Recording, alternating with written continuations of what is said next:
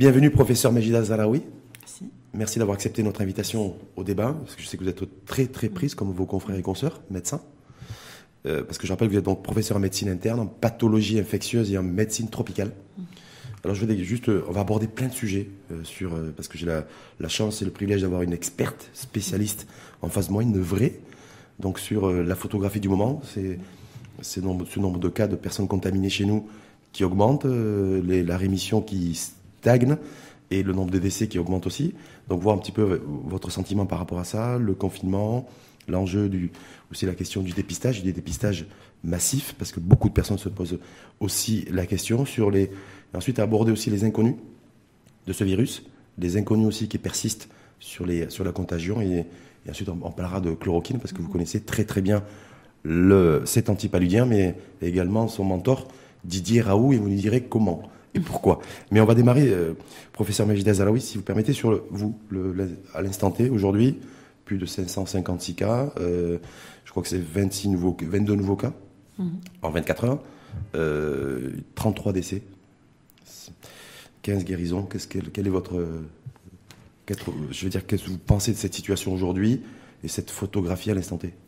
Je vous remercie, Monsieur Halaoui, de m'avoir invité à m'exprimer donc euh, sur cette euh, pandémie hein, euh, auquel le Maroc n'a pas échappé. Et je pense que l'atteinte des pays d'Afrique va venir, hein, certainement. Euh, on, a déjà, on, on- on connaît les, euh, les photographies aux instants antérieurs des, de pays qui nous ont devancés dans l'épidémie et c'est très intéressant, c'est instructif. On peut, on pour peut se comparer avec la, la courbe de, l'épidémie, de la pandémie en Italie, en oui, la Chine, Chine d'abord. Maintenant l'Italie, L'Espagne. la France. Euh, donc on est, on est à peu près dans cette même dynamique, sauf que nous, on a une chance inouïe qu'on doit continuer à saisir. C'est que le Maroc a quand même réagi à un moment très précoce, à un moment où on, est- on avait quelques patients déclarés quelques cas positifs. Ce qui veut dire que que- dans la courbe, les multiplications vont être calculées par rapport à ces chiffres-là. Donc à ce moment-là, C'est-à-dire par rapport au point de départ. au point de départ, à ce, à ce point de Parce départ. qu'il y a un mois, on avait un cas. Oui, Aujourd'hui, on en a plus de c'est autour 550. de 7 cas, 7, je pense entre Ouais. 7 et 10 cas que le Maroc a fermé des Oui. frontières, ce qui est tout à fait louable. Parce que dans les autres pays, on n'a pas pris euh, cette infection euh, au sérieux au point de fermer euh, les frontières le plus, le plus tôt possible pour éviter justement ces échanges. c'est des cas- avec des cas importés essentiellement. D'ailleurs, tous les cas qu'on a eu au départ, c'était des cas strictement Importés. importés. Maintenant, on n'est plus dans cette situation. Maintenant, on a plus de cas locaux que de cas importés. On Mhm. a, on a des cas locaux, des cas autochtones, et donc voilà, on est, on, on est en phase 2 et on est aux portes de la phase 3. Mais est-ce que pour vous, la, la- la montée en puissance, en tout cas en charge des, du nombre de cas et de nouveaux cas, est alarmant Est Oui, inquiétant? Je pense qu'il faut, enfin, je, on va pas, on va pas céder à l'angoisse et à la panique parce que la panique ne va pas nous faire prendre des décisions correctes. Mais il faut qu'on soit alarmé, il faut qu'on soit vigilant, il faut qu'on s'organise, il faut qu'on continue. euh, en analysant au quotidien ce qui se passe, peut-être changer euh, Mais on voit que des le quotidien évolue très très ou vite. les, ou les renforcer. Le, le quotidien Voilà. évolue très Il très faut vite. renforcer les Mais quand on a procédures. 22 cas nouveaux, là, pour la, pour la ce seule journée d'hier, est-ce que c'est, euh, on était à 60-70 cas la semaine dernière Est-ce Oui. qu'il y a une signification? Est-ce que Oui, ça c'est la montée exponentielle qui était tout à fait prévisible. hein. Euh, Dans la courbe, il y a une montée exponentielle. Après, il faut casser cette montée exponentielle. C'est-à-dire qu'il faut arriver le plus vite possible à cette acmé, de, justement, C'est-à-dire le plus vite possible au pic au pic, pour. Mmh. pouvoir redescendre. Comment va-t-on arriver euh, le plus euh, vite si on possible en- mis- si on n'avait pas mis en place le confinement, est-ce qu'on serait allé beaucoup plus vite vers le pic? Euh, C'est des stratégies vous- oui, le confinement est, est très important. Ouais. Il va permettre justement d'arriver assez vite au pic. Il permet d'accélérer le. le- Oui, mais il faudrait qu'il soit couplé à au maximum de dépistage. D'accord. Prenons l'exemple de l'Allemagne. Autant de cas, euh, à peu près qu'en France, très peu de décès. Ça, on en parlera. Maintenant, on parle au plan épidémiologique. Mhm. Il faut savoir que la population marocaine entre 15 et 60 ans, elle est de 22,7 millions. Je ne parle pas des personnes âgées. Entre 15 et 60 ans. 60 ans, 22,7 millions, en sachant que 22% de ces personnes euh, vont être porteuses, minimum, si on, si on les dépiste maintenant. 22% des 15-60 ans Oui. euh, sont, sont porteurs ou seront porteurs selon du virus. des dépistages stricts et assez lourds qui sont la RT-PCR. Maintenant, si on fait les dépistages euh, À tout va, sur le, sur le tout venant. on est- Voilà, avec des méthodes indirectes, on trouvera beaucoup plus. Mmh. Alors, euh, bon, dans ces personnes, parmi ces personnes, il y a des insuffisants cardiaques, il y a des hypertendus, et on connaît les chiffres. Pratiquement, euh, j'ai les chiffres 10% de diabétiques, Ouais. euh, 14% de, 19% d'hypertendus et 20% de- d'obèses.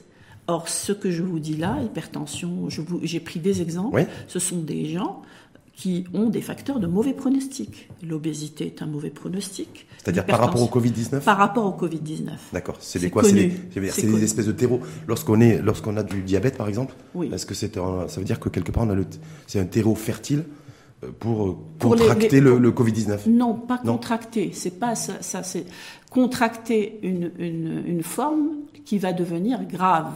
Et or, c'est à ça. C'est-à-dire que si j'ai, si j'ai du diabète et que je, que je suis infecté par le coronavirus, Mhm. euh, je, je peux basculer vers une situation grave et aggravante, c'est ça en fait. Parce qu'il faut savoir que quand même, euh, il y a beaucoup de porteurs qui vont faire des formes totalement asymptomatiques, comme la grippe euh, habituelle la grippe saisonnière. qu'on Mais- connaît. Mais ça veut dire quoi? Ça veut dire que en fait le premier facteur c'est pas le c'est pas l'âge, mais c'est le fait de- d'avoir des d'avoir des maladies, L'âge aussi est un Oui. facteur de pronostic. Moi, j'ai un petit peu scindé. Euh, je vous dis que si on est relativement jeune, parce que la vieillesse, à- maintenant, c'est classé à partir de, de 60, même 75 ans. Donc, entre 15 et 60 ans, si on a ces facteurs-là, et il y en a d'autres, ben déjà, on risque de faire une forme grave. D'accord. Ce qui va vous faire à peu près, qui va nous donner presque plus de 7 millions, euh, 340 000 personnes qui auront des formes graves, nécessitant la réanimation. Est-ce qu'on est en mesure, dans notre pays, de procéder à la réanimation de 340 000 personnes? C'est ça le véritable enjeu en fait termes de, de. Il y a une solution, à mon avis, à cela. On Oui. pourra en reparler. La solution, c'est qu'il faut qu'on dépiste au maximum. dépistage massif. de massif, outrancier, je dirais presque entre guillemets, comme si on allait faire un recensement. Et toute personne positive doit être traitée, Ça demande une organisation confinée, surveillée. exceptionnelle. Bon, situation exceptionnelle, peut-être organi- organisation exceptionnelle, mais c'est quand même assez lourd à faire. C'est lourd. Très C'est lourd à faire. Mais c'est ce qu'ont fait les Allemands. Hum. Maintenant, c'est à nous de Est-ce que nous, dans la stratégie du, du, du confinement, on n'est pas à mi-chemin, parce qu'on est, On est à mi-chemin, il faut que les gens comprennent. Je pense que, que les autorités ont prévenu, il y a eu des sensibilisations. euh, euh, Moi-même, en médecine de travail, j'ai j'ai sensibilisé les ouvriers, etc. Il faut sensibiliser. Chacun dans son secteur d'activité doit sensibiliser euh, une tranche de la population à laquelle il a accès. On n'est pas obligé d'être euh, médecin ou infirmier ou pour sensibiliser. Au contraire, hein, je veux dire, tout le monde peut sen- vous- Ce que vous faites maintenant, c'est une excellente euh, sensibilisation au grand public. Donc, il faut sensibiliser les gens et, et leur expliquer qu'un confinement, c'est pas un couvre-feu. Hum. C'est-à-dire que on va pas aller sortir, euh, se balader, faire ce qu'on veut dans la journée et puis rentrer le soir à 18h parce C'est ce qu'on c'est ce aura que- eu le temps de contaminer. C'est ce que vous constatez encore aujourd'hui, on est le 31 C'est mars. encore le cas. Bon, je sais qu'il y a des le- personnes qui sont obligées de se déplacer Mhm. pour euh, parce que le, le, le, pays ne peut pas non plus être paralysé Mhm. au plan Il est- économique, c'est clair. Mais bon, si c'est pas obligatoire, il faut rester chez soi. Mhm. On peut faire du télétravail. Et- Est-ce que, justement, par rapport au confinement, ça fait à peu près 10-12 jours qu'on est, que, que Mhm. nous sommes confinés. Est-ce que vous, en tant que spécialiste, le professeur Majid Azalaoui, on, a, comm- on commence à avoir des effets ou pas? Parce que c'est très oui, variable. Parce à- que, parce que la semaine dernière, on était à 6,5%, je pense, de de taux de mortalité. Et là, on a, on est, on a un peu baissé à 5,8, comme, euh, comme en France. Euh, maintenant, euh, il faut compléter, je vous ai dit. Pour moi, le maître mot, c'est le couple, confinement, dépistage. Et on va vers ce, ce, ce, ce couplage-là, Je ce combiné-là je pense que je rappelle que, oui. le pays a, com- a commandé Je pense que oui, plus de parce 110 000 que kits voilà, de pour l'instant, on, on fait la RT-PCR. C'est une technique qui C'est est- quoi la RT-PCR? c'est- C'est une technique qui est fiable, mais attention, il y a aussi beaucoup de faux négatifs. C'est quoi l'RT-PCR concrètement Alors la, la RT-PCR, c'est la- euh, avec des sondes, on recherche directement la présence de virus dans les sécrétions. Bon, la, Une sonde qu'on introduit dans la, dans la bouche alors, euh, dans, Dans dans le la nez bouche ou dans le nez, Ouais. en nasal, en- donc on fait un prélèvement rhinopharyngé. Alors sachez qu'avec cette méthode, on a entre 65 et 70% de positivité. Donc il y a entre 25 et 30% qui échappent. Il faudrait faire, ce qui est impossible, c'est fait dans aucun pays, un lavage broncho-alvéolaire, c'est-à-dire introduire un- une, une sorte de tube et, et aspirer des sécrétions des alvéoles pulmonaires pour avoir les 98% de positivité par cette méthode. Mais euh, au plan épidémiologique, c'est une technique très satisfaisante puisqu'on peut faire des calculs épidémiologiques, extrapoler et savoir à peu près combien on a de cas de Et positifs. ça, personne ne le fait dans le monde? Euh, cette technique? Ouais. Euh, Si, c'est ce que font les ce gens. voilà, c'est ce que font les gens. fait- euh, font les gens. Après, ils complètent. Par exemple, en Allemagne, pour le grand public, on complète par des techniques indirectes de dépistage, soit dans le, euh, dans le sang, en mettant en Alors, évidence justement, des anticorps, justement sur des le, dé- le dépistage dans le sang, euh, c'est via le sang ou via la respiration Respi- euh, Parce oui. qu'on dit que le plus, le plus fiable, parce que vous avez vu en Espagne, il y a eu des kits de dé- dépistage qui sont, qui sont avérés foireux, et Oui. pas forcément efficaces. Voilà, et donc on a, on a- on a vu aussi, bon, en tout cas politiquement, ça a été et sanitairement difficile à gérer. Nous aujourd'hui, c'est quoi le plus fiable? Il y, a des, biologistes qui sont beaucoup mieux placés que moi pour juger d'ailleurs avec lesquels je suis en contact et qui conseillent un petit peu euh, les kits euh, de dépistage rapide en IgG, IgM, mais c'est assez lourd aussi, ou les techniques ELISA. Les techniques ELISA, c'est des techniques indirectes, rapides, avec euh, un certain pourcentage de faux négatifs ou de faux positifs, mais c'est- les ça existe dans toutes les dépistage express utilisés par l'Allemagne, on le voit sur les parkings de supermarchés. Exactement. C'est cela en fait Un drive, comme McDo. Euh, la personne passe en voiture, il n'a même pas besoin de sortir parce que ça diminue. Si elle sort pas, ça diminue le risque de contamination. On lui fait le prélèvement et elle part. Et puis elle a un numéro et après on la contacte et, si et elle ce- est et ce- positive. et selon vous, on en est où, nous, dans la. Dans Je le... pense qu'il y a des, des kits qui ont été commandés. Oui, il y en a 5000 qui étaient commandés par la. Voilà, et il faudrait maintenant les mettre à la disposition de, de centres qui aient accès à la population. Moi, je pense que Juste un mot, parce qu'on va parler de l'inconnu, enfin, ce qui reste d'inconnu aussi du, du virus et de, la, et de la contagion. Professeur euh, Majid Azaraoui, mais juste sur le, le- le- le confinement, est-ce qu'il est euh, homogène ou hétérogène sur l'ensemble du territoire à mon tenu- avis, à mon avis, je, je pense que Ouais. pas c'est pas homogène. C'est pas, ouais, très hétérogène. Par exemple, Casablanca, fait- je trouve qu'on a encore, euh, et c'est la plus grande ville, on a encore du travail à faire. Euh, Dans le sud, j'ai l'impression qu'ils sont beaucoup plus disciplinés par rapport à ça. Bon, c'est pas un jugement de valeur. Mhm. On est là pour euh, pour conseiller les gens, pour leur expliquer euh, que euh, il y va. C'est notre sauvegarde, la sauvegarde du pays, la sauvegarde de notre santé et et de la santé de nos parents qui sont les plus exposés. Je parlais des personnes âgées. Il faut respecter ce confinement. Le confinement est tributaire de la, de la densité aussi de la population. Exactement. C'est plus difficile. c'est pour ça que la Casablanca est en tête. dense. Oui, c'est euh, bien évidemment, ça c'est clair. Mhm. Et puis il y a beaucoup de gens qui sont des décideurs au plan, je sais, de, dans toutes les activités, qui sont obligés de sortir. Hum, ben, surtout les travaux. Ceux qui Par exemple, dans l'industrie que je connais bien, euh, l'industrie des pétroliers, je suis un, un peu leur médecin du travail, ils peuvent pas tous se mettre en, en confinement, c'est pas possible. Mais ils ont très très vite euh, pris la décision de, de faire du télétravail, et puis il y a un roulement de personnes qui, Ce qu'a décidé de faire hier le l'ONE, Mm. national de l'électricité et de l'eau là depuis de- depuis hier. Sur le sur le la situation, dite, on a commencé avec le- la photographie de l'épidémie aujourd'hui, pic pas pic. Où est-ce qu'on en est concrètement Je pense qu'on Est-ce est qu'on peut loin. préciser aussi un diagnostic Probablement dans une semaine, dix jours maximum, j'espère qu'on sera au niveau du pic. On n'y sera que dans une semaine. Ouais. C'est-à-dire qu'il faut encore patienter pendant une Bon, semaine. maintenant, ça, c'est les prévisions. Ouais. Si on est à plus de 550 cas Mais aujourd'hui, si on patiente pendant une semaine et que les gens restent chez eux et qu'il n'y a pas de euh, contamination, si on est au pic dans une semaine, ça fait, ça nous mènera vers, je ne sais pas, peut-être 6000 cas déclarés. C'est pas énorme. On peut y arriver. Et alors là, justement, ça m'amène, je ne sais pas si je peux faire la transition, Ouais, à dire que si on arrive au- autour de ces chiffres-là et que parallèlement euh, on, on dé- on a dépisté tôt et traité les gens tôt, on en reparlera. On n'aura pas, on n'aura pas de patients, beaucoup de patients en réanimation et on aura moins de décès. On aura le- Juste- moins Justement, de c'est bien que vous parliez de ça parce que, professeur Zazaoui, parce que est-ce que l'indicateur réel et concret aujourd'hui, c'est euh, le nombre de personnes et de patients, de malades infectés par le Covid-19 qui sont en réanimation Est-ce qu'aujourd'hui, en fait, le, le terrain de guerre, euh, là où tout se passe, c'est la, la réa- réanimation. Ouais. C'est la Et réanimation. où est-ce qu'on en est par Même rapport à dans les pays les plus développés. Oui, c'est pour ça que je vous parle de ça. je- En, ouais. en Chine, même euh, en Corée, même au Japon, même euh, dans les pays européens qui sont plus proches de nous, il y a un taux de létalité qui est énorme. Parce qu'une fois que vous arrivez en phase de détresse respiratoire, en réanimation, eh bien, ça veut dire qu'une bonne partie de, de parenchyme pulmonaire est atteint et complètement envahi par le virus et hors de portée de tous les traitements, pas seulement le plaquenil et Donc c'est en fait le véritable indicateur, l'indicateur de référence Covid-19, Parce c'est la réanimation, le nombre de patients S'il n'y avait pas ce problème-là, ben on ferait une grippe On en est banale. où nous? Vous qui êtes euh, qui intervenez dans les hôpitaux, qui intervenez dans les cliniques, qui, euh, qui avez pris de votre temps précieux aujourd'hui pour être avec nous, hein, où est-ce qu'on en est en, en termes de comment ça se passe dans les, salles de réanimation?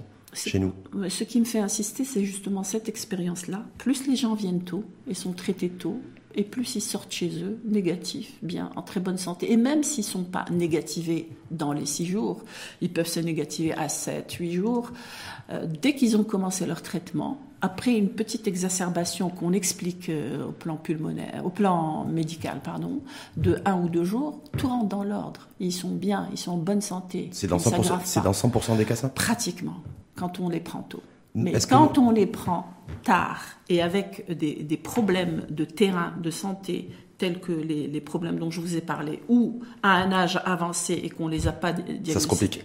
Voilà. Mais nos salles de réa aujourd'hui, est-ce qu'elles sont, euh, elles sont, euh, il y a un flux, un trafic important de, Oui, de pour personnes, il y a des pour grosses pressions. Pour l'instant, je salue mes amis réanimateurs qui font un excellent travail, mais j'espère qu'ils ne vont pas être dépassés par le flux. Aujourd'hui, on, ne l'est pas. C'est-à-dire que le personnel, les réanimateurs, dans les salles de réanimation, oui, non. On ne l'est pas, mais ça va, à Casablanca, ça va par exemple, qui concentre le plus de cas. Ça va chauffer. Des personnes contaminées Madame euh, la, euh, la déléguée au- donc auprès du ministère de la Santé à Casablanca euh, est en train de, de- de développer des unités de réanimation dans tous les hôpitaux de santé publique.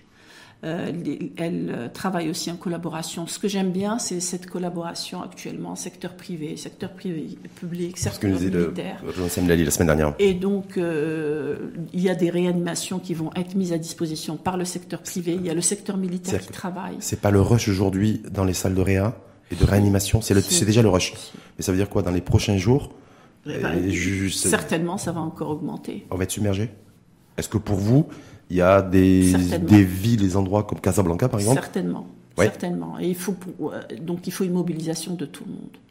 Est-ce su- nous, en tant que professionnels de santé, c'est un devoir pour nous de nous mobiliser et de travailler auprès de ces patients. Est-ce qu'on a le nombre de réanimateurs suffisant? Est-ce qu'on a le nombre Non. de lits suffisant Est-ce qu'on a suffisamment de respirateurs? Artificiels Il y, a, il y a des commandes de respirateurs. Ouais, j'ai vu qu'il y a qui vont 550. bientôt arriver. Il y a un, nombre important de respirateurs. Mais est-ce que moi, est-ce qu'on va arriver dans le bon timing? C'est-à-dire au moment où, vous en aurez vous besoin et le Je soignant souhaite, mais tout le monde, vous savez, les, euh, les équipes ne dorment pas pratique- pratiquement pour mettre au point toutes ces choses. Il y a, euh, il y a un hôtel qui a été mis à disposition pour qu'on puisse, des hôtels, je pense, Mmh. pour mettre hospitaliser des personnes qui sont séropositives et qui ont une forme très légère. Et ça, ça va beaucoup décongestionner. Ça va permettre une ventilation de, de lits, euh, aussi bien de lits, euh, ce qu'on appelle des lits froids, et des lits de, de réanimation. Et juste une petite introspection euh, avec vous, euh, Majid Azaraoui, sur une salle de réanimation aujourd'hui. Oui. C'est voilà, quand on arrive, un patient arrive. D'abord, une réanimation, il faut savoir que c'est une équipe. Ouais. On ne peut pas avoir une salle de réanimation avec un réanimateur. C'est pas possible parce que ce qui va se passer, c'est qu'il va faire un burn-out au bout de, de 48, euh, 48 heures. Et C'est-à-dire qu'il va craquer nerveusement. et- Nerveusement, il est- ils sont hyper exposés. Donc, il faut un équipement irréprochable. Qu'ils ont. Et je vais, je vais en venir aux équipements, Oui. expliquer aux gens que un masque FFP2 c'est bien, ça protège, mais il va, on va arriver à un moment où on n'en aura plus. Donc il faut être extrêmement parcimonieux et comprendre qu'on ne peut pas utiliser ces choses-là et les jeter. euh, Mais l'utilisation, la durée de vie aussi d'un masque. durée de FFP2. vie, C'est quoi C'est 3 heures, 4 heures hein? Normalement c'est 3-4 heures, vous savez. Oui. Moi j'ai vu des, des- passer des vidéos sur euh, les équipes en France, ils, ont, ils n'ont plus de masque. Ils n'ont plus masque. Est-ce qu'il y a un arrivage de masque qui est Plaquenil. Est-ce qu'il y a un arrivage de masque qui est prévu Oui. Parce que là, comme Oui. vous me dites, le pic, il est là maintenant sur, sur les 5, 6, 7, 8, 10 prochains jours. C'est-à-dire C'est que prévu le masque, le masque FFP2 doit être utilisé par le personnel de santé. Moi, je vois qu'il y a des masques de euh, FFP2 dans la rue, partout. Donc, Mhm. Parce il- que les gens ont envie de se protéger aussi. oui. C'est pas bon. Non, c'est pas utile. Il faut qu'ils se confinent, il faut qu'ils restent chez eux. C'est la meilleure des protections. Voilà. On va revenir sur les salles de, ré- de- de réanimation aujourd'hui. Euh, espèce de cas d'école, exemple, exemple comme ça pris, au, pris, euh, pris en vrac. Un patient qui est infecté par le coronavirus, qui arrive en salle de, de- de réanimation, il a combien de chances, de pourcentage de chances de s'en sortir? Quand on arrive en réa aujourd'hui, chez vous, voilà comment ça se passe? Alors, euh, euh, les, les patients en réa, s'ils arrivent avec, ça dépend, c'est des chiffres, hein, c'est des taux de saturation. Je crois que c'est trop. Ouais, non, mais trop. ça dépend, il y a, C'est-à-dire c'est-à-dire qu'il y a des qu'on- phases. On, se base, on se base sur euh, la saturation en oxygène, sur le- l'examen tomodensitométrique euh, thoracique. Très important parce qu'il nous donne le territoire. C'est-à-dire la atteint. faculté du patient à respirer. Oui, ça, on a des moyens de mesure. Ouais. Euh, Il y a l'oxymétrie, on mesure euh, le, le pourcentage, euh, l'oxymétrie, avec une barrière qui est à 95, c'est la barrière de sécurité. Mais nos réanimateurs savent très très bien utiliser tout cela. Ils arrivent à descendre même en dessous de ces taux-là sans intuber. C'est-à-dire que un bon réanimateur, c'est un réanimateur qui va pas se jeter sur l'intubation. Il va essayer au maximum de ne pas intuber le patient. Mais quand c'est indispensable, Et le patient, généralement, il arrive, il est conscient ou il est inconscient? Euh, Quand on arrive en non, réa. il peut arriver conscient. Il peut arriver conscient. Ensuite, vous le plongez dans un coma artificiel Quand c'est nécessaire. Quand c'est nécessaire. Moi, je sais que on, on a, j'ai transféré deux personnes en unité de réanimation, elles n'ont pas eu besoin d'être mises en coma artificiel. Pourquoi vous les mettez sur le ventre? Parce qu'on voit très souvent que le, le patient infecté par le Covid-19, en fait, il est Oui, à cause de l'encombrement pulmonaire, à cause de la des- destruction pulmonaire et à cause de cette baisse de saturation. Euh, donc, qui est extrêmement. Donc, c'est ça qu'on surveille surtout au niveau de la réanimation. Et donc, le, le pourcentage, on disait, sur le, du malade infecté, de pouvoir s'en sortir, parce qu'on a vu des cas à travers le monde, où des fois, ça peut être très violent. Ouais, Un 20, patient qui se- 20% dans les meilleures réanimations. 20% de chance Mm. de s'en sortir, Une fois qu'on a été Quel que soit l'âge. intubé, une fois qu'on a été même si, même si le patient a 40 ans. Ah oui, parce que s'il a 40 ans et qu'il nécessite une intubation ou ventilation, c'est que c'est qu'il a une destruction pulmonaire importante. Mais une personne jeune a plus de chances de s'en sortir qu'une personne âgée, ça c'est connu. C'est-à-dire que si on a, si on a 80 ans, qu'on, a, qu'on, qu'on est un pa- patient de 80 ans infecté par le Covid-19, 0% de chance de s'en sortir, professeur? Très peu. Je dis jamais zéro. Ouais, Parce que le risque zéro n'existe pas, c'est ça? Mais, il y a, mais très, très très peu de chance. hein. Ouais, très peu. Et comment vous expliquez, vous, euh, bon, je sais pas si ça s'est produit, en tout cas chez nous, par rapport au nombre de personnes qui sont décédées, je rappelle qu'on est à 33 personnes aujourd'hui, Mhm. que parfois ça peut être extrêmement violent. Ah oui. C'est-à-dire que le patient, limite, il a, il a eu au téléphone un membre de sa famille, il est, il est, il est, en, il est y compris en réa, puis boum, ça bascule. Mhm. Je me souviens, enfin, quand, quand je suis, euh, me suis proposé de travailler auprès de Madame euh, Romieli en tant que volontaire, ce jour-là, il y a un jeune homme de 39 ans qui est arrivé.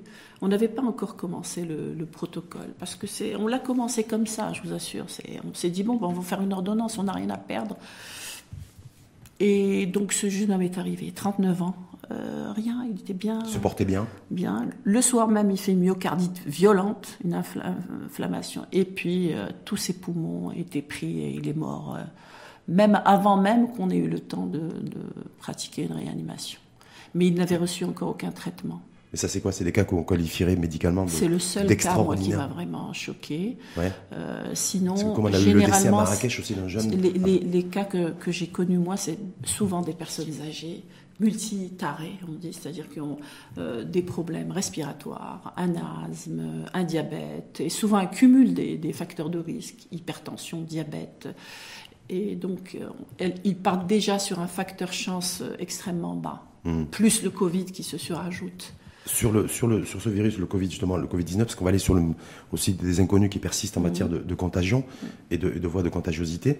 Mais euh, vous qui avez travaillé sur le- des maladies euh, comme le sida, par exemple, des maladies tropicales infec- in- infectieuses, qu'est-ce qu'il a de particulier? Est-ce que euh, ce, le Covid-19, on sait que bon, on- on sait- il est meurtrier, c'est un mutant, il, est, il cherche sa proie en permanence, c'est un peu ça, grosso modo.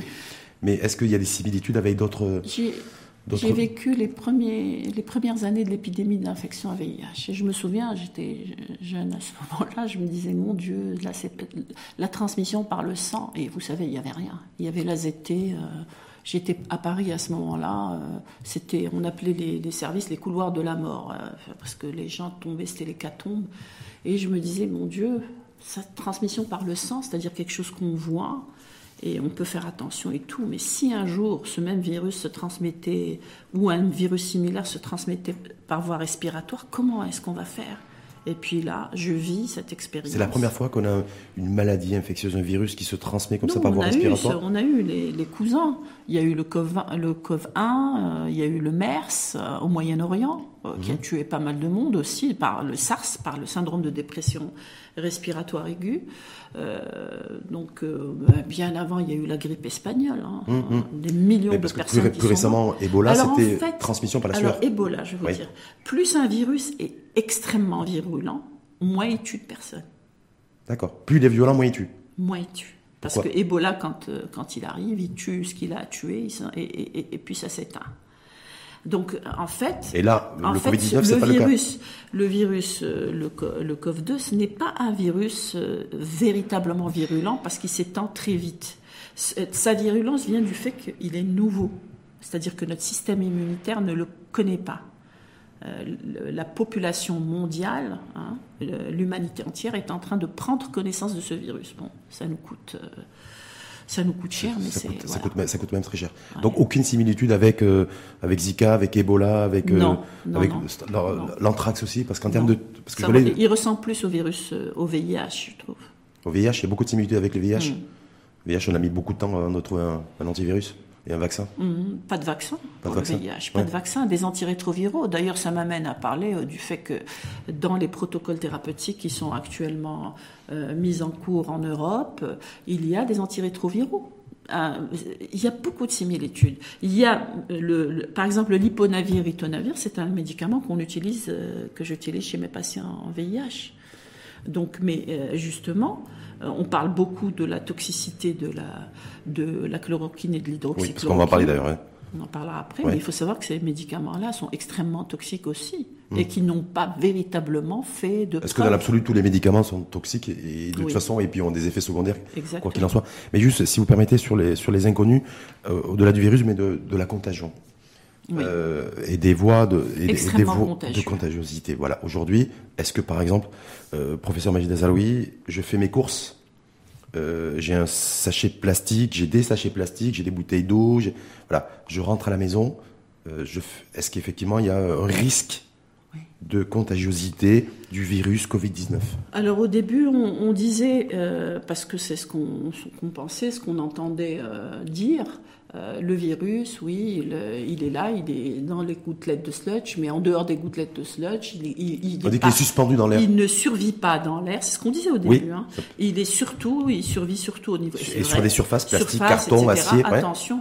Mais maintenant, il y a une étude japonaise, je suis sûr que vous avez vu passer ça, qui ont fait comme des études en immunofluorescence et qui ont montré que ce virus pouvait se projeter, survivre, se projeter en tout cas sur plus de 5 mètres. Oui. Donc euh, c'est pour ça qu'on dit aux gens. Et une étude américaine qui dit qu'il peut, il peut rester suspendu dans l'air au moins pendant trois heures. Oui, oui, tout à fait. Donc, euh, euh, quand, quand les, les, gens sortent pour faire leurs courses, il faut qu'ils aient leur masque de protection. Obligatoirement.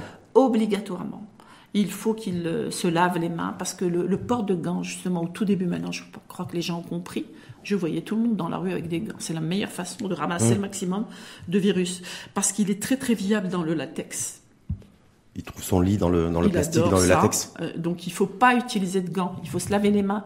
La solution hydroalcoolique, certes, mais mmh. elle n'est pas obligatoire. Le, mmh. le, pardon, le, savon est tout aussi efficace que la solution hydroalcoolique. La solution hydroalcoolique, c'est quand on ne dispose pas d'eau. Quand on a de l'eau et du savon, eh bien, on se lave à l'eau et au savon. Il faut devenir obsessionnel. Hein. Comme si on avait un toc. Se laver.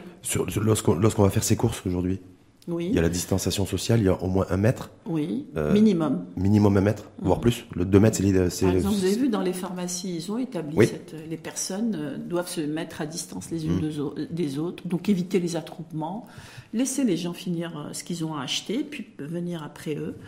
Euh, et puis surtout, quand on, quand on ramène les denrées alimentaires, il faut bien veiller pour les légumes à les, à les laver avec de l'eau, euh, euh, avec de l'eau de javel. Pas de l'eau de javel concentrée, c'est de l'eau de javel diluée, dans l'eau.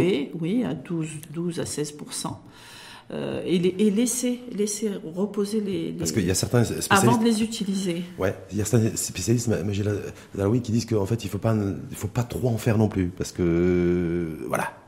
Effectivement, le facteur chance, ou plutôt le facteur malchance aujourd'hui, c'est j'ai toussé dans ma main, j'ai ouvert la poignée d'une porte, ou j'ai touché un caddie dans un supermarché, et c'est là où il y a un facteur de risque. Mais en temps normal, un pack d'eau, par exemple, plastifié ou, ou autre, il n'y a pas non plus, euh, il faut pas paranoïer. C'est les scientifiques à travers le monde. Oui, on, euh, on, fait, on ne paranoïe pas en temps normal, mais là, on est dans une situation exceptionnelle. On n'est pas dans une situation normale. Faut, et puis, on est là, on, est en train, on a un objectif commun tous, c'est d'arriver au maximum à cette acmé. Donc, prenons ces précautions-là, au moins jusqu'à ce qu'on arrive à l'acmé, qu'on commence la décroissance. Hmm.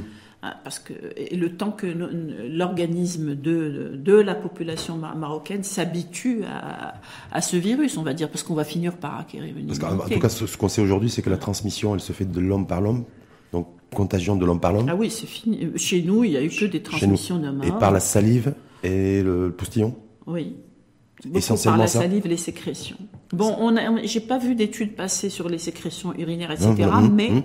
Attention, euh, les toilettes, en général quand ça existe dans la salive, il vaut mieux euh, les toilettes aussi nettoyer correctement avec un bon désinfectant. C'est-à-dire qu'il faut se balader en fait H24 avec, un des, avec des désinfectants sur soi, à la maison quand on est confiné, et désinfecter, désinfecter, désinfecter. Des habitudes à prendre. C'est juste des habitudes à prendre. Hmm. C'est tout. Mais bon, ça, en, sachant que la psychose peut s'installer aussi. Mhm, Parce que mhm. c'est euh, en plein confinement en plus, où on est les uns sur les autres à la maison. Hmm, c'est pas simple, non? C'est pas Parce que pour l'individu aujourd'hui, psychologiquement, c'est pas euh, je sais que vous n'êtes pas psychologue. Mais on va demander aux gens de faire un petit effort, euh, quelques jours, j'espère. C'est rien. Quelques jours, quelques jours pour pouvoir vivre tranquillement par la suite. Est-ce que ça vaut pas l'enjeu n'en vaut pas la peine? Hmm. Vous dites de toute façon le pic, ça pourrait être d'ici 7, 8, 9 jours. Oui. D'accord? On est sur un confinement. Officiellement, le délai, euh, ce qui a été décrété, c'est au 20 avril. 20, avril. 20 avril, 18h. Peut-être bien vous pronostic ou pas sur un prolongement du confinement? Peut-être. Parce que 10 Probablement. jours. Probablement. Probablement. Mm. C'est un ramadan, ou en tout cas un début de ramadan mm. confiné? Mm. Ça sera nécessaire pour vous? Possible. Parce qu'on n'aura pas mis en place le dépistage massif? Mais oui. C'est pour ça. Non, je Est-ce que c'est lié à ça en fait Moi, je pense que, c'est lié. Ou est-ce que les premiers effets du, du premier, du premier le confinement, c'est une excellente initiative, mais il sera encore plus efficient si on dépiste au maximum et si on traite les gens. Parce qu'en fait, comme dans toute infection, qu'est-ce que fait un, infectiologue, un médecin? Il doit dépister. Donc euh, là, je suis désolée, on doit être obsessionnel au niveau du dépistage. Il diagnostique la maladie, il traite. Or, si on fait que du confinement et qu'on fait pas tout le reste, ben, il y a de fortes chances pour que la maladie euh, continue de progresser dans, son, dans sa jolie courbe Et qu'on reste éternellement, en fait, sur des durées, en tout cas, relativement longues, en confinement. Et puis des réminiscences, hein. vous savez, il y a des courbes d'icrotte, comme en Italie, et ça, risque de continuer comme ça. Hum. Est-ce que, est-ce qu'avec l'utilisation de la chloroquine Parce que ça fait, ça fait débat, en tout cas beaucoup de débats. en, France, nous, on l'a validé depuis. Euh, nous, on l'a validé. Je, je, suis parmi les personnes qui l'ont validé dès le début. Hein, C'est une validation de principe Le 19 mars, euh, je me souviens très bien, le 19 ou 18 mars, j'ai écrit une ordonnance. J'ai dit à Nabila, écoute, il faut qu'on, il faut qu'on traite. Et on a commencé à traiter, on a validé. Écoutez, qu'est-ce qu'on peut, on peut pas réinventer euh, quelque chose qu'on déjà expérimenté. Euh, un pays qui a des millions, qui a eu euh, beaucoup, beaucoup de cas en Chine, et mm. puis c'est des gens que moi je, je, suis toujours admiratif devant l'importance de leur série. Je veux dire, ça, ils ont une, une population une qui est très importante, donc ils ont beaucoup de cas, donc ils, ont expérimenté, et, ce qui est très intelligent de leur part, ils n'ont pas cherché, c'était une course contre la montre, contre le virus en l'occurrence, et donc ils n'ont pas cherché à inventer de nouveaux médicaments. Ils se sont dit, on va prendre d'abord les médicaments qu'il y a sur place, et on va aller très vite, on va expérimenter in vitro, voir ce que ça donne, et puis après on l'applique. Est-ce qu'on a, est qu'on a la certitude aujourd'hui, Majid Azaraoui, professeur, que, que le que le, la chloroquine utilisée en tout cas sur l'expérimentation. Marocaine Oui, non, en Chine, quand vous parlez de la Chine. Oui, alors en Chine, ils ont utilisé la chloroquine seule, sans l'azithromycine. Et le professeur Raoult, euh, euh, qu'on connaît, que les infectiologues tous, là, on connaît très très bien, c'est un grand monsieur, un scientifique, euh, très intègre dans sa façon de penser. Vous l'avez connu, côtoyé? Oui, euh, quand j'étais en spécialité en France, on assistait mmh. à ses conférences. Et ce monsieur, euh, il, a tout simplement, donc il s'est dit, bon ben voilà, moi je, les Chinois, ils ont un bon résultat avec ce médicament.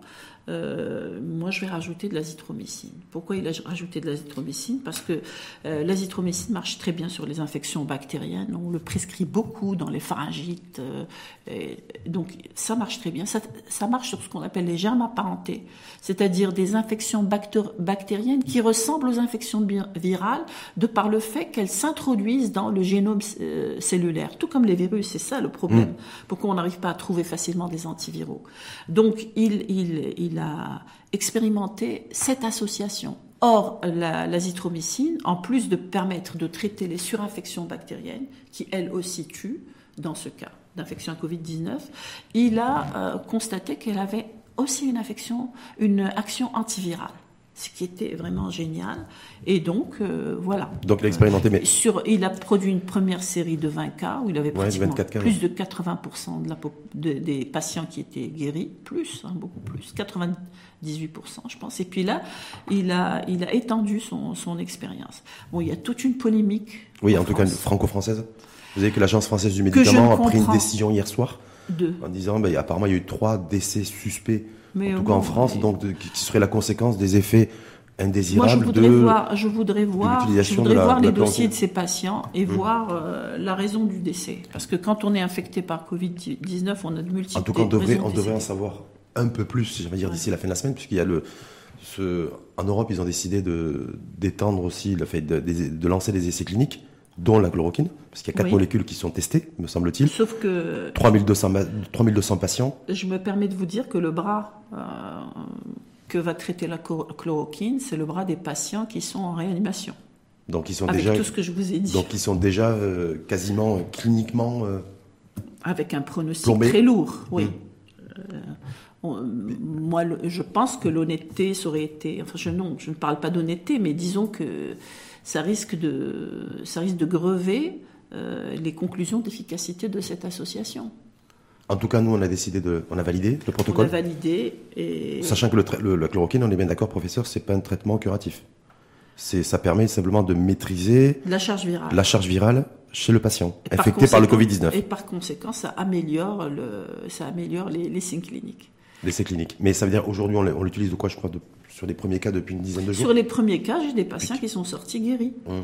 Mais ils sont chez eux. Quand on a une montée en puissance, enfin une montée en puissance, donc on a de plus en plus de décès aujourd'hui, parce qu'on est un mais oui, c'est ce que je vous disais tout à l'heure. Certains essaient de faire un lien entre disant, en disant voilà, on utilisait la chloroquine depuis une dizaine de jours, mais ce que je constate aussi au niveau de la courbe des décès, c'est qu'elle est ascendante. Mais c'est pas, ce ne sont pas des personnes traitées tôt. Les personnes qui sont décédées, c'est des personnes qui sont entrées à une phase évoluée de la maladie. C'est pour ça qu'il faut dépister tôt. Plus on dépiste tôt, plus on traite euh, des patients alors qu'ils ont peu de signes cliniques et plus on a de chances d'être C'est-à-dire que la, chloroquine ne peut être efficace que si chloroquine azithromycine, azithromycine est, est, diagnostiquée chez un patient euh, très tôt. Très tôt. Si c'est développé, la chloroquine a peu d'efficacité. Tout comme les autres médicaments tout comme les autres médicaments. Aucun, c'est, ça dépasse tous les, médicaments, tous les antirétroviraux, etc. Dès que vous, euh, que, qu'on commence le traitement tard, il y a moins de chances de succès du traitement. Hum. Et aujourd'hui, la, la, la, chloroquine est prescrite par. Euh, Alors, c'est l'hydroxychloroquine. Ce qu'on, ce qu'on cherche le plus à prescrire, c'est l'hydroxychloroquine. Alors, je vous explique. Il y a hum. hydroxychloroquine, qui est le plaquenil, le fameux plaquenil. Hum. Et puis, il y a la chloroquine, qui est la nivaquine. Nivaquine, elle a 60 ans.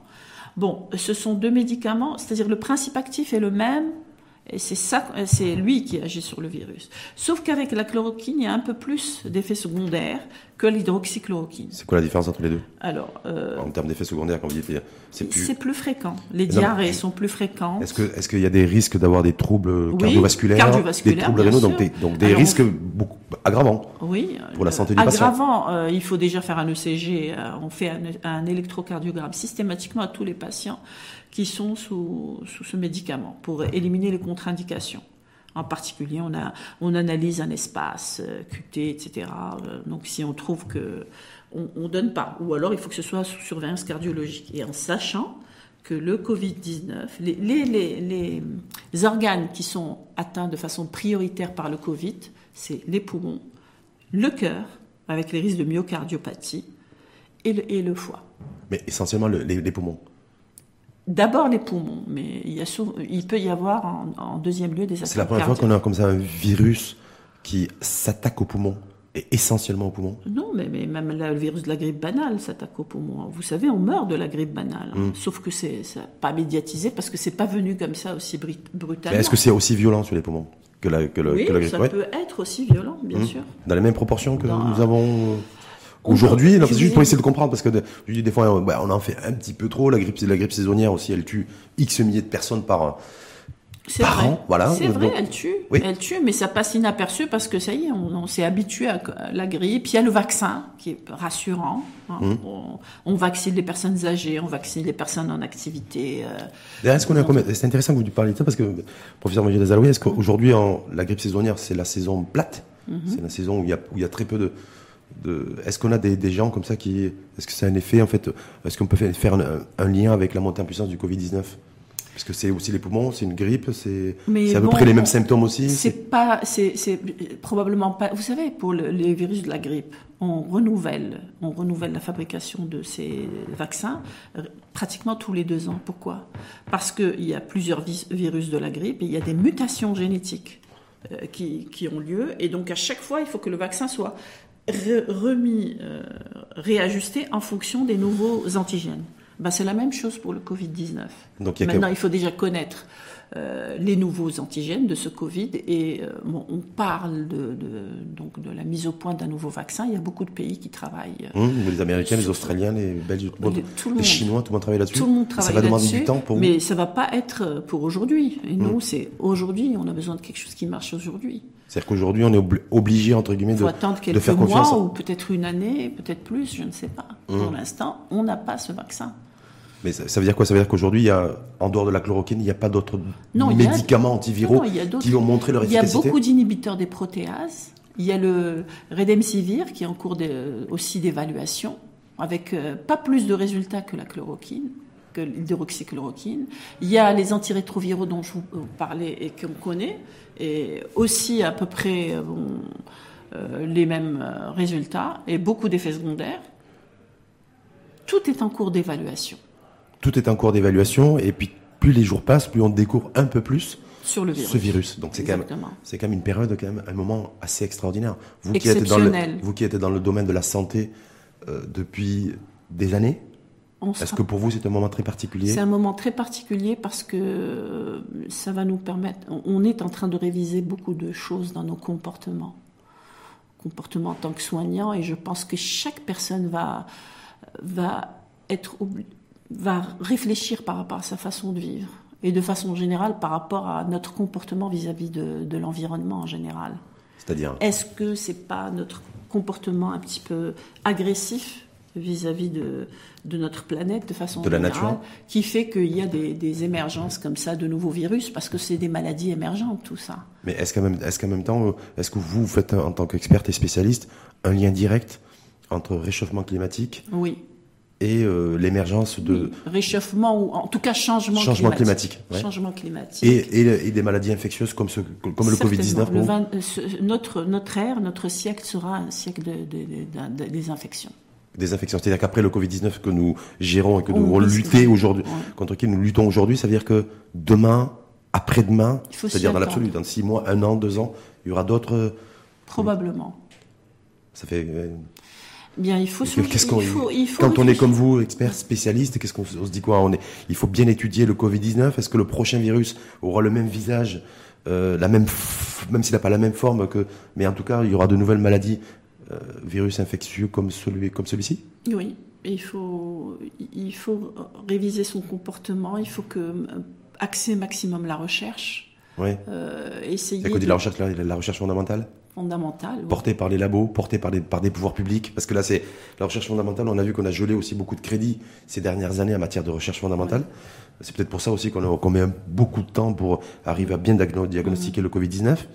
Est-ce que là, c'est est-ce que les, laboratoires pharmaceutiques qui portent essentiellement l'investissement dans la recherche fondamentale, est-ce qu'il faut que les États et les pouvoirs publics à travers le monde prennent le, cette problématique, cette réalité à bras le corps? Les laboratoires portent, aide. Il faudrait aussi que l'État aide. Parce que le, chercheur, il doit avoir aussi une certaine euh, euh, autonomie. indépendance, autonomie. Oui, c'est pour ça que je voulais. Oui dans son raisonnement. Hum. C'est-à-dire que s'il est adossé à un labo, laboratoire pharmaceutique, quel qu'il soit, il peut avoir un jugement et un comportement hum. influencé, donc influent, c'est ça? Oui, euh, euh, professeur Raoult, par exemple, je le prends parce qu'il est vraiment d'actualité, il a toujours été très indépendant par rapport à tout C'est ce qui fait sa force, son autonomie, son indépendance. Mais ça veut dire quoi le, véritable enjeu C'est intéressant. Professeur Majid Azalaoui, c'est mm. pour les prochaines semaines, ou en parallèle d'ailleurs mm. de, ce qui se passe aujourd'hui, c'est de se dire voilà, la il faut repositionner la recherche fondamentale et essayer de, la dessaisir un petit peu des, du secteur privé des laboratoires pharmaceutiques et que les États se, la réapproprient pour nous, pour le Maroc, l'idéal, je vais parler par exemple de, de, la recherche en infectiologie, l'idéal ce serait de pouvoir je rêve hein, peut-être de travailler, c'est ce que je voulais faire, mais bon, ça n'a pas pu se réaliser parce qu'on avait d'autres problématiques. C'est travailler le, par exemple en matinée euh, dans son service, euh, s'occuper des patients, etc. Réfléchir hein, en fonction des problématiques mhm. qu'on a, et l'après-midi ou le soir, ou, l'après-midi, plusieurs après-midi dans la semaine, faire des études de recherche à propos de, du potentiel qu'on a dans le service. C'est comme ça que c'était organisé. Euh, donc il y, a, le travail en, unité hospitalière et euh, par exemple l'INSERM que je connaissais, mhm. où, les, où tous les cliniciens ont un projet de recherche sur lequel ils travaillent. Parce que chez nous ça n'existe quasiment pas. Non. C'est quand même fou ça. Ça veut dire qu'aujourd'hui, il faut se, euh, il faut se réveiller par rapport à ça. Il faut prendre, même si l'immédiateté, l'urgence, c'est peut-être pas ça forcément. Quand j'étais en spécialité, j'avais fait le, donc le diplôme d'immunologie générale et d'immunotechnologie à l'Institut Pasteur dans cet objectif. Et quand je suis rentrée, j'ai très vite déchanté parce que la réalité était tout autre. Voilà. Exactement. Mmh. Mais bon, mais pour nos jeunes, moi, je, je serais ravie que, que les jeunes médecins actuellement puissent faire ça. Et je pense qu'il faut y réfléchir.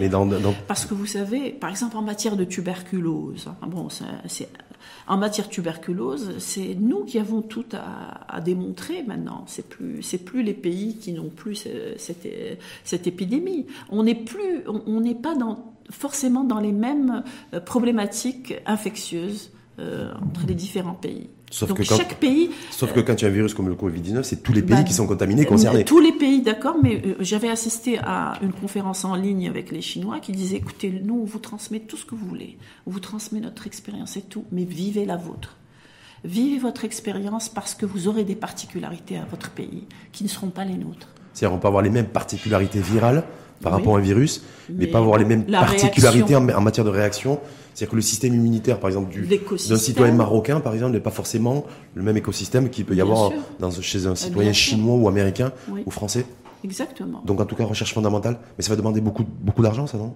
Bien sûr. Ça demande beaucoup de Il faut des soutiens, il faut des mécènes. Dans les autres pays, il y a aussi des mécènes, il n'y a pas que les labos. Est-ce qu'on peut imaginer aussi, quand vous avez vu les, différents contributeurs au, fonds spécial euh, de lutte contre la pandémie, est-ce qu'aussi peut-être que ces contributeurs-là, les sensibiliser aussi à ce que, ben, que ce soit un réflexe naturel, euh, peut-être défiscalisé, il faudra voir avec l'administration fiscale, aussi d'accompagner, de, cofinancer des, de la recherche fondamentale sur les virus. Moi, été vraiment très, très agréablement, pas surprise, mais disons, ça m'étonne pas, mais euh, c'est vraiment, c'est remarquable. Euh, des gens qui téléphonent, est-ce que vous avez besoin de quelque chose Combien vous voulez Est-ce que vous voulez des respirateurs Est-ce que bon, on essaye nous d'endiguer ça vers les, les, responsables, et, mais c'est vraiment, on a un, un nombre d'appels très, très important par rapport à vouloir aider. Et il faudrait qu'on reste dans cette dynamique. Même après, bon, cette infection, Inch'Allah, elle va passer, mais il faut qu'on reste dans cette dynamique. Cette dynamique de solidarité. C'est qu'on retienne un petit peu la substantifique moelle de ce qui s'est passé, de ce qui hmm. est en train de se passer. Ah, On doit changer de comportement. De toute façon, si le confinement persiste, euh, et que la courbe, euh, qu'il y a de plus en plus de cas, et que malheureusement, il y ait de plus en plus de décès, je pense que ça, ça marque les esprits, non Certainement. Juste, euh, professeur Majida Zalaoui, on sait très bien aujourd'hui, parce que vous êtes, je, le, disais, euh, parce qu'ancien interne du, collège du méde des de médecins des hôpitaux de Paris, spécialiste aussi en médecine tropicale. Mm-hmm. On dit que les futures pandémies seront tropicales. Oui. Oui, certainement. On ne les connaît pas encore, mais on sait en tout cas que. Il y a une particularité d'abord que je n'ai jamais vraiment comprise, c'est que les maladies tropicales, il n'y a pas beaucoup de recherche. Et donc, c'est à nous, nous qui sommes en Afrique, de, prendre un petit peu ce cheval de, bataille en main. Euh, le paludisme, il tue beaucoup plus que, que beaucoup d'infections. Et pourtant, on n'arrive pas à trouver le, le vaccin on n'arrive pas à le trouver. Le, traitement radical, on le trouve pas. On n'arrive pas à le trouver. Pourquoi? Parce que les, gros laboratoires pharmaceutiques, en termes de, recherche, ne mettent pas le, ne mettent pas les sous là-dessus. Euh, beaucoup. C'est possible. C'est ça en fait. C'est possible. Je n'accuse personne. Non, non, non, mais parce que très souvent, je me dis, c'est. Je une question de priorité en matière d'investissement. On, meurt beaucoup. les, premières maladies qui tuent, c'est la famine, euh, les diarrhées infantiles, le paludisme, on le sait, le SIDA. Donc voilà, il faut qu'on se débarrasse de ces fléaux. Mmh. Et donc il faut que ce soit une priorité pour l'humanité entière. Il n'y a pas les maladies des, pays développés et celles des pays sous-développés. Ah, mais je pense qu'une des, une, des, leçons à retenir du coronavirus, du ah, Covid-19, c'est que c'est quasiment tous les pays du monde qui sont touchés. Euh, on est tous, je veux dire, sur le même pied d'égalité, entre guillemets, en tout cas devant ce, devant ce virus. Mmh. Tout à fait, oui. Dernier petit conseil peut-être à, à, celles et ceux qui, euh, qui nous ont écoutés, qui vous ont écouté sur euh, là, on est le 31 mars, sur les, les, scénarios possibles et plausibles sur le développement de la de l'épidémie et, et, quoi faire là maintenant sur le, le, confinement, le respecter à la lettre. Respecter à la lettre le confinement, euh, le dépistage. Je pense que l'État est en train de faire, les autorités, les décideurs font leur euh, tout ce qu'ils peuvent pour pouvoir généraliser, généraliser au maximum le dépistage. donc pister le virus, traiter. Il faut qu'on traite tôt. Il faut qu'on traite tôt et je sais que, le gouvernement marocain a commandé un énorme stock de, médicaments. Donc il y a de quoi traiter les gens. Il faut juste que les gens se, se déclinent. Il faut qu'ils soient dépistés hmm. pour qu'on puisse euh, les traiter correctement. Respecter les règles d'hygiène élémentaire. Je ne pense pas qu'on soit assez obsessionnel. Je suis désolée. Pour ces jours-là, ben, on va être obsessionnel il y a beaucoup de personnes angoissées qui téléphonent, on, les rassure, on leur explique et que plus on est obsessionnel et plus on doit être tranquille. Mmh. En tout cas, il faut mettre le paquet en matière de bienveillance sur les, sur les, en tout cas pour les 8, 9, 10 prochains jours. Exactement. Exactement. Merci en tout cas à vous. merci. Professeur Majida Zaraoui, euh, professeur en médecine interne, pathologie infectieuse et en médecine tropicale. Je rappelle que vous avez été diplômé de médecine à l'université Hassan II de Casablanca. Ça j'en suis fier. Ça vous rajeunit pas, c'est ça J'en suis fier. voilà, c'est pour ça que je voulais le préciser. Et ancien interne du Collège de médecine et des hôpitaux de Paris. Merci en tout cas à vous. vous allez repartir. Euh, oui. Hein? Je vais repartir travailler. Travailler. On a six nouveaux malades là. six nouveaux malades. les journées aujourd'hui, c'est se lever très tôt le matin, se coucher très tard le soir. Oui. Mais on le fait avec euh, enthousiasme. Non, mais bravo en tout cas à vous. Merci à vous. Merci à, vous, à, tout le personnel soignant parce que c'est vous qui êtes en première ligne. Exactement. Hum. Donc, une fois, une fois de plus, merci, pour tout ce que vous faites. Et euh, bonne chance et à bientôt. Merci. Merci.